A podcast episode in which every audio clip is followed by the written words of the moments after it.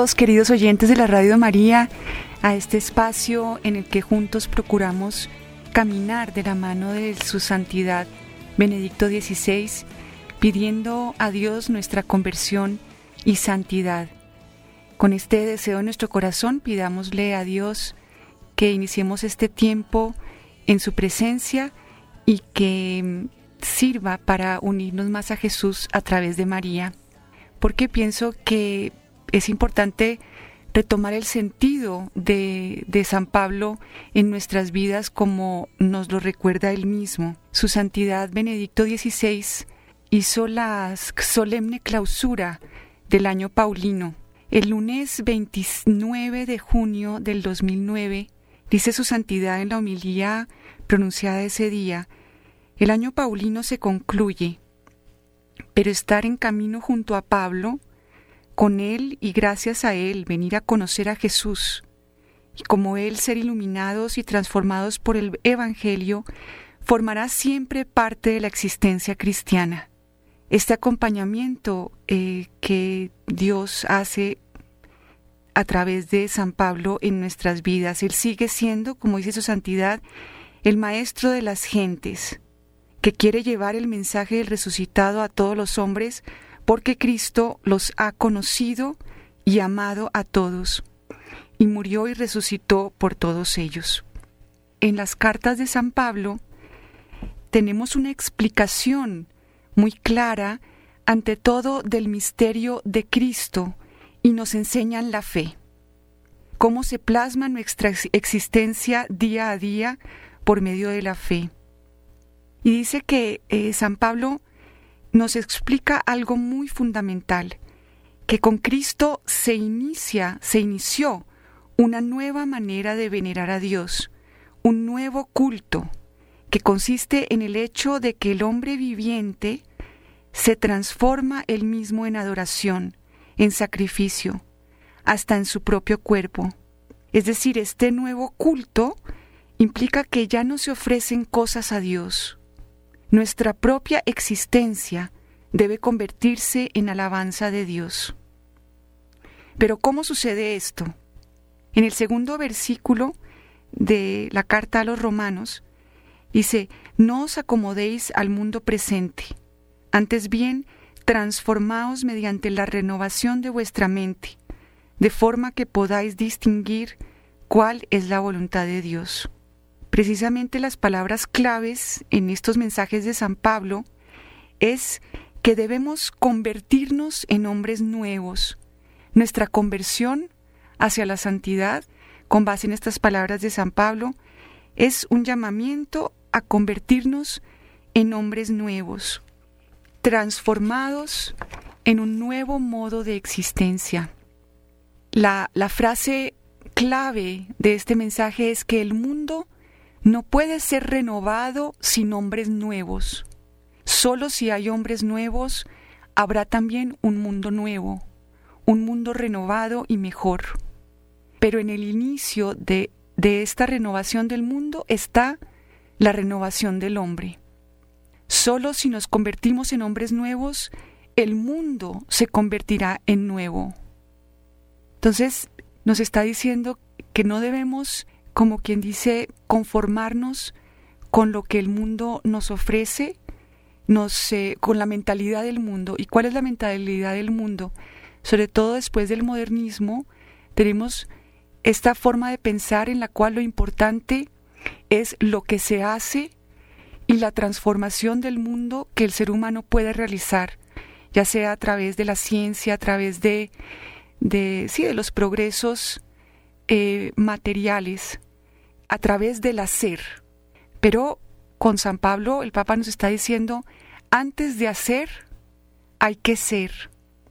Y el cristianismo, más que ser un mensaje eh, moralista que solamente busca transformar nuestra forma de actuar, es, no es un mensaje, es una persona, la persona de Cristo, Dios hecho hombre, que viene a transformar nuestro ser, a renovarnos desde dentro y hacernos hombres nuevos.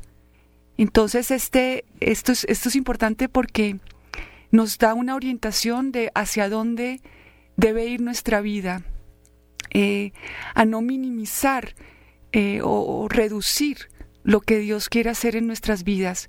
Es decir, Él no viene a, no vino a mostrarnos qué hacer, sino a darnos una nueva vida y a darnosla en abundancia.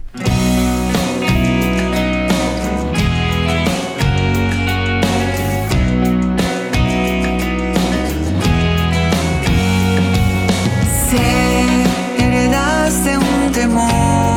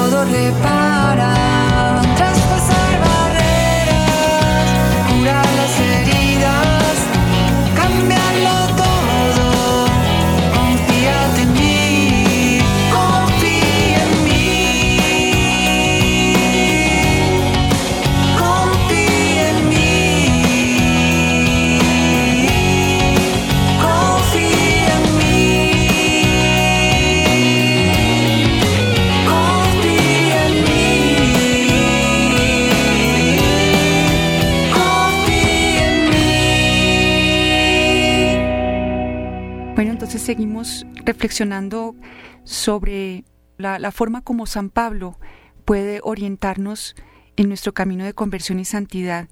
Y dice él que mm, cómo llegar a ser nuevos, cómo se puede conseguir ser estos hombres nuevos. ¿Somos de verdad capaces? Y explica su santidad. Al explicar cómo convertirse en hombres nuevos, Pablo alude a la propia conversión, a su encuentro con Cristo resucitado. Encuentro del que la segunda carta a los Corintios dice, el que está en Cristo es una nueva creación. Pasó lo viejo, todo es nuevo. Era tan convulsionante para él este encuentro con Cristo que dice, estoy muerto. Él se convirtió en nuevo, en otro, porque ya no vive para sí mismo en virtud de sí mismo, sino por Cristo que está en él. En el curso de los años, sin embargo, pudo ver que este proceso de renovación y de transformación continúa durante toda la vida. Nos convertimos en nuevos si nos dejamos conquistar y plasmar por el hombre nuevo que es Jesucristo. Él es el hombre nuevo por excelencia. En Él la nueva existencia humana se convierte en realidad. Y nosotros podemos verdaderamente convertirnos en nuevos si nos ponemos en sus manos y nos dejamos plasmar por Él. Y después sigue hablando Pablo de que este proceso de refundición del ser humano pasa a través de transformar nuestro modo de pensar. Nuestra razón debe convertirse en nueva. Esto nos sorprende, tal vez habríamos esperado que tuviera que ver con alguna actitud, aquello que en nuestra acción debemos cambiar, pero no. La renovación debe ser completa. Nuestro modo de ver el mundo, de comprender la realidad, todo nuestro pensar, debe cambiar a partir de su fundamento. El pensamiento del hombre debe cambiar totalmente. Se trata de eh, comprender la voluntad de Dios, pero no como algo que se me dicta desde afuera, como una receta para ordenar mis acciones, sino es que yo entre en una comunión tan profunda con Cristo que empiezo a ver el mundo como lo ve Él, empiezo a querer lo que Él quiere. Es decir, por medio de, de, la, de la acción, bueno, de la obra de la redención, estamos invitados a participar en la manera de pensar y de querer de Jesucristo. Entonces, bueno, me voy a detener aquí un momentico para que reflexionemos en estas palabras. San Pablo nos dice que no debemos conformarnos a la mentalidad de este mundo y como decíamos, la mentalidad moderna nos lleva sobre todo a la acción, más a lo que hago que a lo que soy. Y a veces esto se... Si, si, esta, si en esta mentalidad moderna tratamos de meter el Evangelio, entonces tenemos discursos como que, que reducen el cristianismo a solo formas de actuar.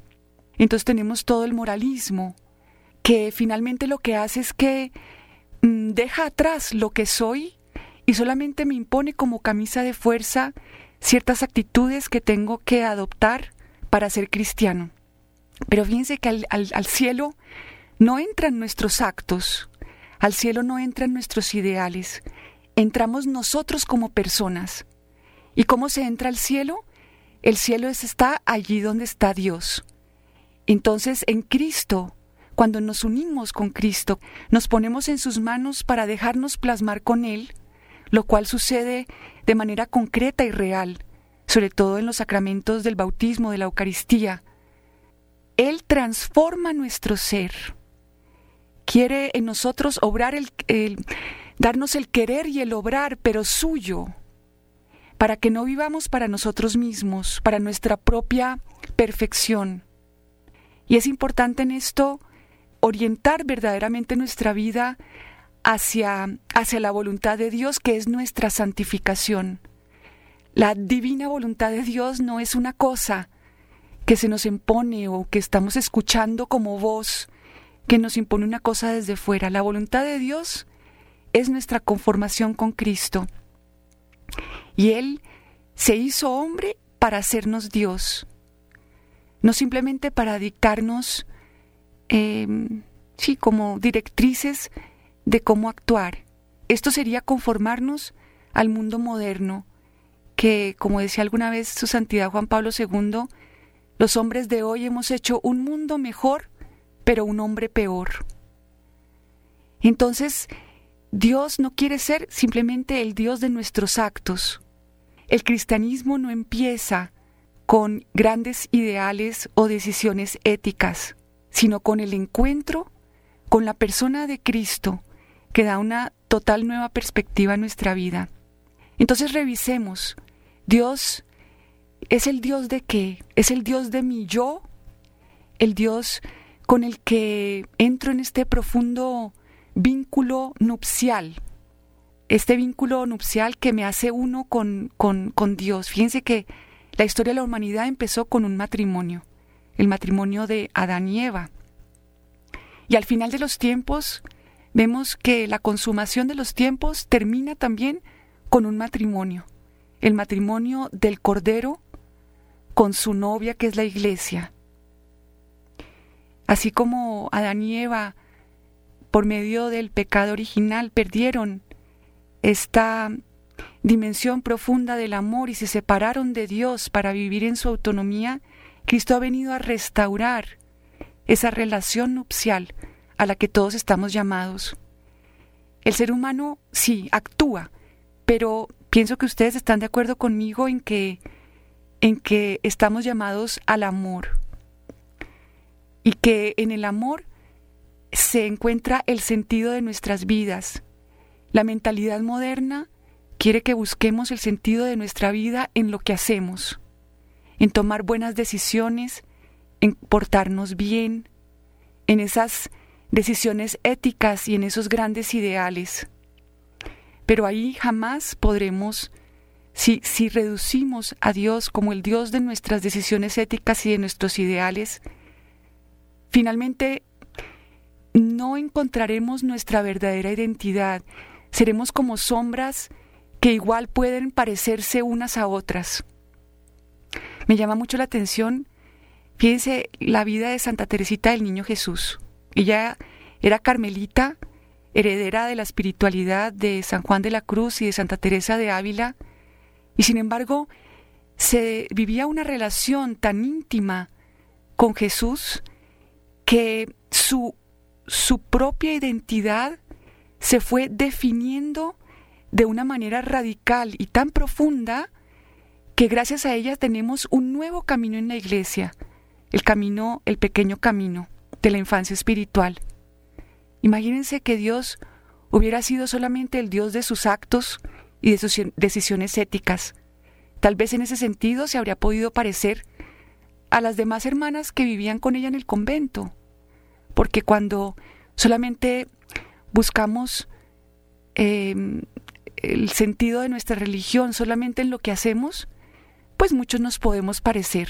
Digamos que, bueno, los, digamos que dijéramos, es una, una comparación absurda, pero los católicos somos los que nos vestimos de negro, ¿no? Entonces sí, porque es que Jesús se vestía de negro, digamos, estoy inventando, ¿eh? No se me vayan a poner bravos. Entonces es una comparación, pero simplemente para darnos una idea de lo que me, a lo que me estoy refiriendo. Entonces todos nos vestimos de negros y ya, ya con eso. Todos los católicos somos los que nos vestimos de negro. Cuidadito con vestirnos de amarillo. Ah, bueno, tengo que vestirme de negro. Ah, qué fácil, chévere. A ver, niños, todos de negro. Y ya todos vamos caminando de negro y ya con eso somos cristianos. Este es un ejemplo para, para darles una idea de cuando el cristianismo se rebaja, se reduce a simplemente este tipo de moralismos que también tienen un punto de verdad. Es decir, el ser cristiano la consecuencia de la unión con Cristo, pues trae ciertas consecuencias en el actuar, pero siempre son consecuencia de esta renovación del hombre por dentro. Entonces, si yo simplemente me visto de negro, pero por dentro sigo amarilla, pues eh, ahí sí que el hábito no hace al monje. Entonces, eh, como decíamos, el solamente vestirme de negro, pues no, no hace que, que entre en comunión con Cristo. Y lo vemos en este, eh, quería yo leerles este fragmento del Evangelio según San Mateo, capítulo 7, versículo 21. El título aquí en mi Biblia de Jerusalén dice los verdaderos discípulos. Dice así, no todo el que me diga Señor, Señor, entrará en el reino de los cielos sino el que haga la voluntad de mi Padre Celestial. Entonces uno, bueno, entonces, ¿qué es esta contradicción? O sea, eh, aquí dice que el que haga la voluntad de Dios y Ana María me está diciendo que no se trata simplemente de una transformación de nuestros actos, sino de una transformación de nuestro ser. Entonces, ¿cómo así? Y fíjense lo que sigue después. Muchos me dirán aquel día, Señor, Señor, ¿no profetizamos en tu nombre? y en tu nombre expulsamos demonios, y en tu nombre hicimos muchos milagros. Y entonces les declararé, jamás os conocí, apartados de mí, agentes de iniquidad. Entonces fíjese aquí, eh, está diciendo que el que, eh, no el que diga Señor, Señor, y esto muchas veces se ha interpretado como simplemente estar orando, pero no haciendo nada en la vida, ¿no? Sino, sí, como el, el beato que se la pasa rezando, pero en su vida realmente no trata de conformarse al Evangelio. Pero fíjense que los que están aquí descritos estaban haciendo cosas en nombre de Dios.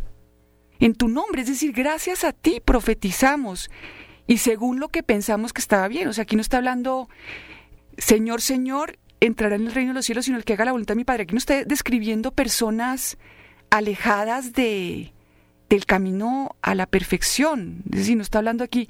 Pero si nosotros, eh, sí, claro, abortamos, qué pena, eh, fuimos infieles, nos apartamos. No, aquí está escribiendo gente que, vaya, profetizó, expulsó demonios, hizo milagros. Y, y finalmente está diciendo, esto no era la voluntad de Dios, pero que estaban haciendo mal. Pues a mí me parece que hacer milagros es chévere, ¿no? Y profetizar en nombre de Dios y, y expulsar demonios, pues ¿qué, mejor que expulsar demonios. Y sin embargo, está diciendo, esto simplemente decirme Señor, Señor. Y entonces les declararé, jamás os conocí. Apartados de mí, agentes de iniquidad. ¿Cómo es posible que personas que profetizan en nombre de Dios, nombre de Jesús, expulsan demonios y hacen milagros, Jesús los llame agentes de iniquidad? ¿Por qué? Porque no los conoce. Y, es decir, hacían, hacían en su nombre. Pero la voluntad de Dios, como nos expresa este texto de San Mateo, no consiste en hacer, está bien claro, en hacer en su nombre, en hacer la divina voluntad, en hacer cosas buenas.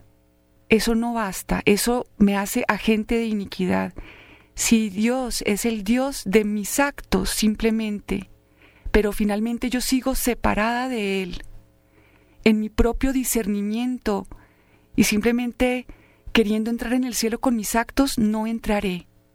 La voluntad de Dios es una relación esponsal con Él. La Santísima Virgen no solamente fue la que hizo la voluntad de Dios, fue la esposa de Dios, Madre de Cristo. Y esa es la voluntad de Dios, nuestra conversión y nuestra santificación, nuestra conformación con Cristo, la vida de Cristo en nosotros. Y eso implica la, la humildad de saber que, que Dios nos está invitando a hacer lo que por nosotros jamás podríamos hacer. Entrar en un misterio de transformación que no nos podemos imaginar, al que solo podemos entregarnos como ofrendas vivas, como dice el nuevo culto inaugurado por Cristo, en el que nos volvemos ofrendamos nuestra existencia, nuestro yo, para que Dios realice una transformación que implica la acción del Dios del universo, de lo visible y lo invisible, e implica esa acción del creador del universo. No es algo que yo puedo... Ah, entonces no es vestirnos de negro.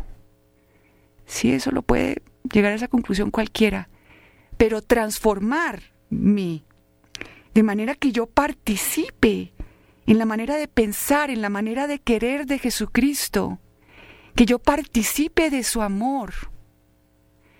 Eso sí, qué pena, pero yo por lo menos no veo posible. Esto tiene que ser la acción del Todopoderoso en mi alma que quiso quedarse, venir a la tierra, asumir mi naturaleza humana para darme su naturaleza divina. Estamos hablando aquí de algo que rebasa totalmente nuestra capacidad siquiera de imaginarlo. Y lo que se nos pide es muy sencillo, aceptar la invitación a ser conformados con el Hijo de Dios, para convertirnos en hijos de Dios no simplemente en personas educaditas que se comportan bien. Eso sería reducir nuestra dignidad y rechazar esta invitación maravillosa. y podríamos dedicarnos a hacer grandes cosas en nombre de Dios. Pero tendríamos el peligro de que al final Dios nos dijera, jamás os conocí. Apartados de mí, agentes de iniquidad.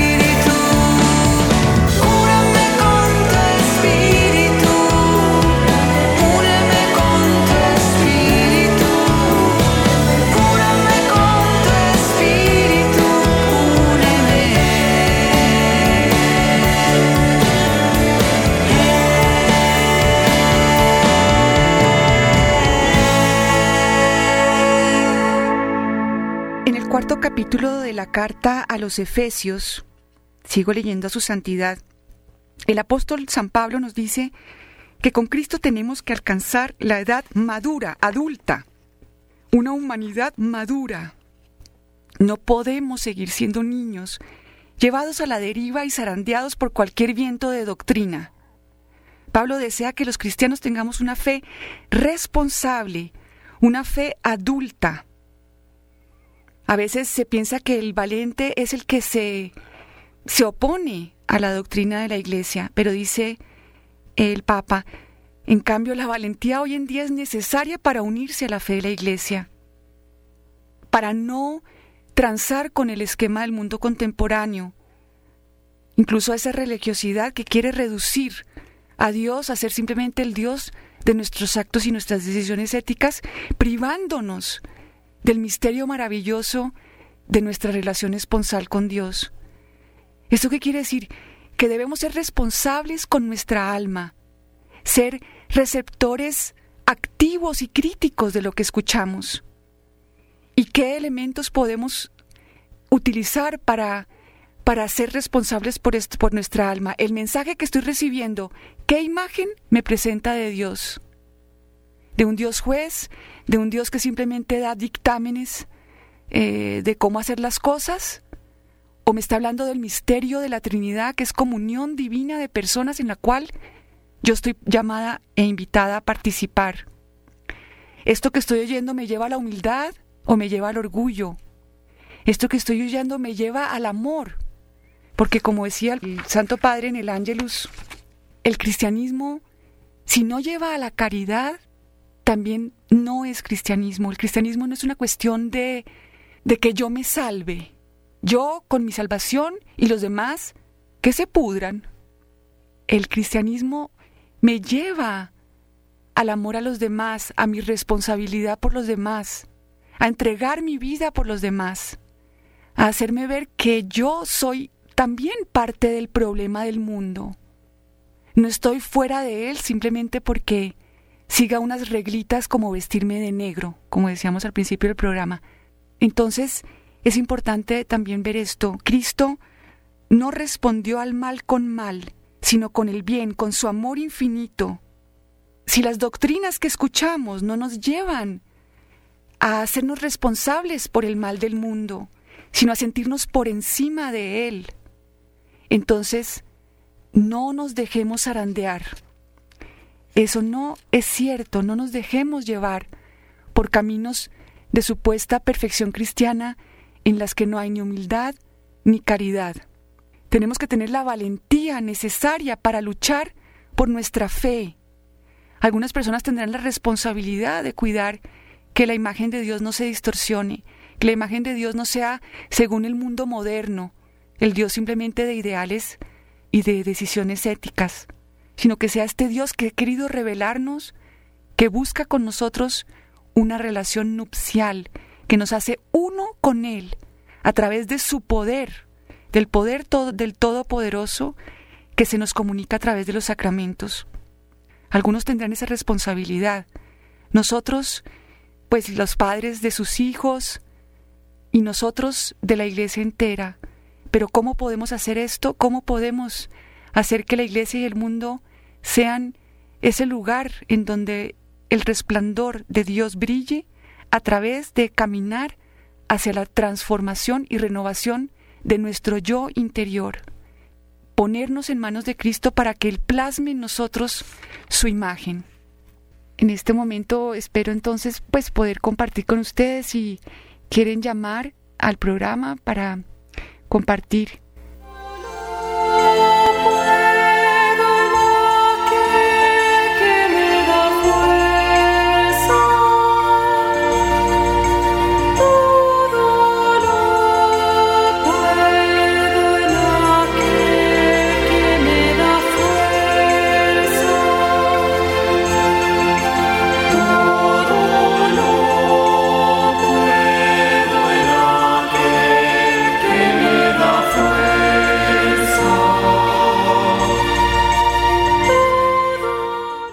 vamos a darle paso a Manuel. Bienvenido, Manuel, buenos días. Buenos días, Ana María, me encanta volverte a oír. es raro que no te oía tu linda voz. Bueno, mira, eh, mi, idea es esta, es que el, el, primer mandamiento es un contenido tremendo, porque en la palabra todo es, traduciendo las matemáticas humanas, es el ciento por ciento. Entonces, cuando uno pone su confianza en uno mismo, o en el dinero, o en sus títulos, o en las habilidades que uno pueda tener a nivel personal, pone su confianza en, eso, está uno restringiéndole a Dios tanto un 10% en esto, o compartiendo. Él quiere es al 100%. O sea, si amo el dinero un grado, ya, ya estoy poniendo a mi Dios al 99 nomás. Él quiere es todo, o sea, poner toda mi confianza en Él para que Él se pueda entrar dentro de uno y hacer su paseo ahí, que es participarle del amor con que él se ama a sí mismo, que es, es la vida intratrinitaria. Entonces uno, para poderlo amar a él, uno tiene que confiar completamente, no amar nada de las cosas creadas, sino en él, no, no, no despreciarlas porque están hechas por él y, y se aman a través de que él es el creador. Pero no en sí mismas, que es donde comienza el pecado y las adherencias y, el desorden. Sí. Y, qué maravilla ese, esa plenitud del, del- de la vida de la, en el amor, ¿no? Yo pienso que en este mundo se nos enseña mucho y se nos prepara mucho para actuar, pero muy poco para el amor. Y hay muchas personas que incluso pueden actuar muy bien, pero que no amamos. Y por eso, qué maravilla que Dios vino a restituir en nosotros esa dimensión tan importante. María, buenos días. Eh, buenos días, Ana María. Bienvenida, María. Gracias. Eh, mira, yo me pregunto cómo hacer para, digamos, uno ser en Cristo y no hacer por Cristo. Es decir, eh, estamos todos sometidos al- a la debilidad del pecado, al mundo, a la vida cotidiana, a la voluntad propia, a la memoria, a la libertad. O sea, eh, y todo eso está como contaminado eh, por una cantidad de cosas que cotidianamente nos llevan a, a- a- a no poder, es como una limitante, realmente yo siento que no existe la libertad, o yo por lo menos no la siento, para poder ser con Cristo. Si me? Sí, María, precisamente eso está totalmente fuera de nuestro alcance. Por eso existe la oración, es decir, primero que todo, yo pienso que es una decisión. El Papa ha hablado de que para nuestra conversión hay que decidirse a aceptar la invitación de ser unos con Cristo, con Cristo. Pero eso, María, es algo que solamente podemos pedir y llegar como mendigos a los sacramentos y pedirle a Dios que lo realice, porque como decíamos, se necesitan fuerzas extraordinarias, es decir, eso solamente puede lo, puede hacer el Todopoderoso, pero mira, si convierte un pan en Cristo, podrá, yo pienso que, que es entregarle mi voluntad y pedirle con todo mi corazón, Dios mío, confórmame contigo. Cuando tenga la tentación de hacer como Él, pedirle, Dios mío, confórmame contigo. Entonces lo único, lo único que podemos hacer es presentarnos como mendigos, María, y pedir algo que ni merecemos, pero que Dios nos lo quiere dar. Alba, buenos días. ¿Aló? Buenos días, Alba. Sí, con Miralba. Ah, mira, Alba, ¿cómo me le va? ¿Cómo está? Bien, discúlpeme el error. No, tranquilo. bueno, eh, no, quería un poquitico de pronto pedir luz, de pedir luz al Señor un discernimiento sobre cuando mm, nos daba sobre el texto San Mateo 7, del 21 en adelante, ¿no? No todo el que dice Señor, Señor, bueno, es fuerte, ¿no? Entonces Sí. inmediatamente dije, pero en San Marcos nos dice, envió a sus apóstoles y los acompañarán estos signos, ¿no? Los Sí. mismos que dice ahí Claro. los acompañarán, ¿no? Claro. Entonces veía en ese momento algo importantísimo, que la palabra de Dios es el fundamento de nuestra vida cristiana y hay que discernirla a la luz del Espíritu Santo. ¿Por qué? Yo en ese momento le dije, Señor, ¿cómo se discierne? Dice, el sentido consiste en que ante Dios lo que va a costar es la intención con que usted hizo todo, la intención con que usted oró, la intención con que esos signos se dieron. Pero porque puede que- llegar al fanatismo, Pero puede fíjese- llegar lo que dice el fanatismo es hacer milagros, milagrerías y hasta llegar a poner una oficina y, y hasta cobrar por los milagros, ¿no? Es la intención. ¿Cuál es la intención que el Señor pide en el Evangelio a sus apóstoles? La salvación de las almas. Si yo estoy trabajando por mi propia salvación de las almas, pues he ahí. Pero si mis intereses son otros, puedo hasta profetizar y puedo hasta dar mi cuerpo al fuego Claro. con otros intereses, ¿no es cierto? Sí, pero fíjese que estas personas del, del, del primer versículo que leímos hacían todo en nombre de Dios, es decir, lo hacían incluso con buena intención. Lo que pasa es que nuestro cristianismo es comunión con Cristo y Él realizando las obras así como el Padre realizaba las obras en Jesús. Entonces no, no era que Dios, Jesús tuviera buena intención, simplemente que el Padre actuaba a través de Él. Y eso es lo que, lo que cuenta. Al final de la vida seremos juzgados por el amor, por la comunión con Cristo. Ana, buenos días. Muy buenos días. ¿Cómo me le va? Gracias. Muy feliz con el programa y me llevó a, a pensar algo. Hacer.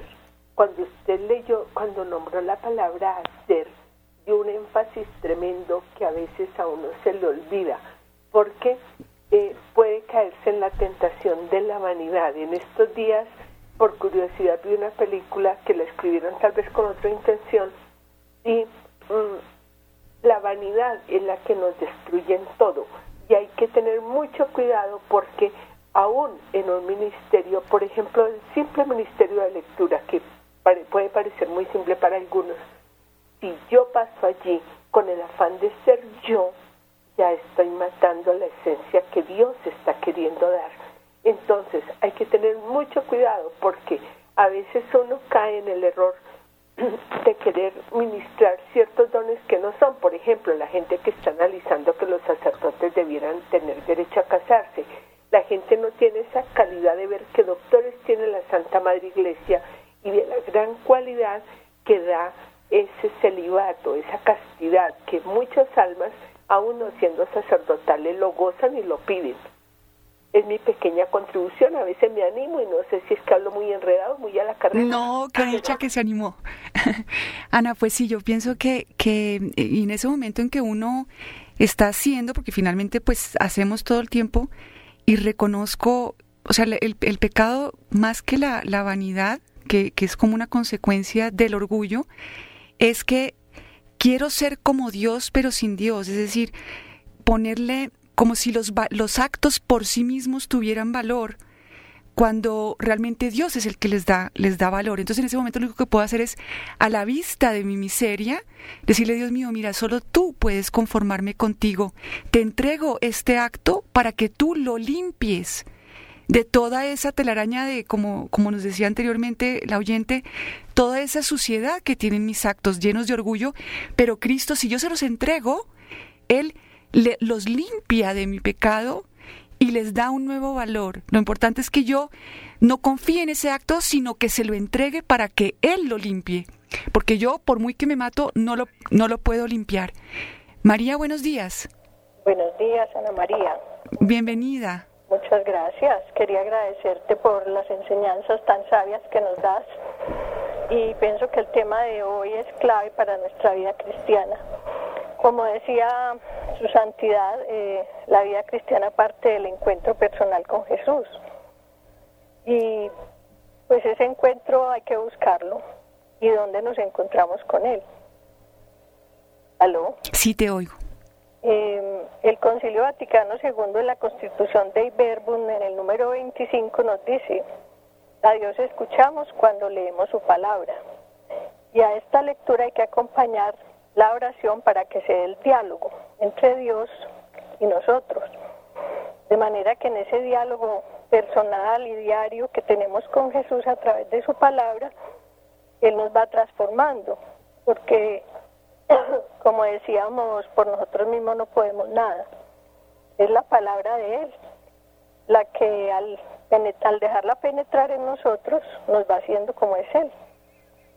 Sí, es muy importante esa eh, meditación de, en la palabra de Dios, pero recordemos que esas palabras del, del, del, documento que usted nos leyó no pueden descontextualizarse de todo lo que nos enseña nuestra Madre Iglesia, y es que eh, la Iglesia es madre, y nosotros como hijos debemos dejarnos guiar por lo que nuestra Madre nos dice y lo que ella en su sabiduría eh, la forma como interpreta la palabra de Dios, porque como nos decía un oyente anteriormente, estamos tan llenos de, de, mugre que a veces es eh, uno puede escuchar cosas en la palabra que no, no están, ¿no? Por eso leemos a Benedicto XVI, porque él nos ayuda a entender el, el valor de esa palabra y recordemos que la Eucaristía tiene dos banquetes. El banquete de la palabra que escuchamos atentamente pidiéndole sobre todo a María que escuche y reciba a Jesús a través de esa palabra. No oímos cosas, recibimos a la palabra que se hizo hombre y recibimos después, o sea, en la palabra recibimos a Cristo, más que em, luces para nuestra razón, estamos recibiendo a una persona que finalmente nos supera totalmente. Entonces, la meditación de la palabra de Dios no debe ser ante, ante unas palabras como tales que solamente entran en mi cabeza, sino pidiéndole que, que Él que está en presente en esa palabra me asuma, viva en mí. Finalmente ese, ese es el objetivo, que, Cristo viva en mí. Y después fíjense que tenemos el banquete de la Eucaristía, en el que también no recibo una cosa que es una hostia, sino recibo a la persona de Cristo. Benedicto XVI hace énfasis en eso. Cristo vino a traernos a Él, a Él mismo para que viva en nosotros. No vino a traernos cosas, palabras, tal. Es que Él es, la palabra de Él es Él, presente. Y eso no lo debemos eh, olvidar. Teresa, buenos días. Eh, muy buenos días, señora. ¿Cómo está usted? Muy bien, muchas gracias. Cuéntenos. Gracias, pues me uno a todos los mm, conceptos que han dado las personas, son muy respetables y está muy interesante el tema. Estaba escuchando muy atenta y me llamó muchísimo la atención el correo que usted muy gentilmente le dio a la señora y no tenía en el momento un esfero para poder apuntarlo. Ah, bueno, con mucho gusto. Tiene la bondad y me lo podría obsequiar. Sí, señora. Eh, www.vatican, v chiquita vatican, punto v chiquita a. Vatican.va. Y el segundo, Vatican, Vatican. Punto punto, v chiquita a. sí, Y el segundo correo es www.cenit con z ceni con T final, con t final, cenit.org. o R G. Y ahí se puede uno inscribir para recibir estos correos diarios. En este en cualquiera de los dos me puedo escribir. No, señora, solamente en Cenit. Ah, en CEN, me inscribo directamente. Sí, señora. Ah, bueno, muy bien. Usted Bueno. ha sido muy gentil por colaborarme con esta información. No, con mucho gusto. Tenga muy buen día y muchas gracias. Lo mismo. Bueno, y ya hemos llegado al final de, de este programa. Pidámosle a nuestro Señor que realice esa obra de transformación en que nos conforme con Cristo, con el poder que solo Él tiene. Le pedimos esto por medio de nuestra Madre Santísima, en cuyos brazos quedamos unidos. Amén. A separarte, conmigo está lo que eres tú. myself.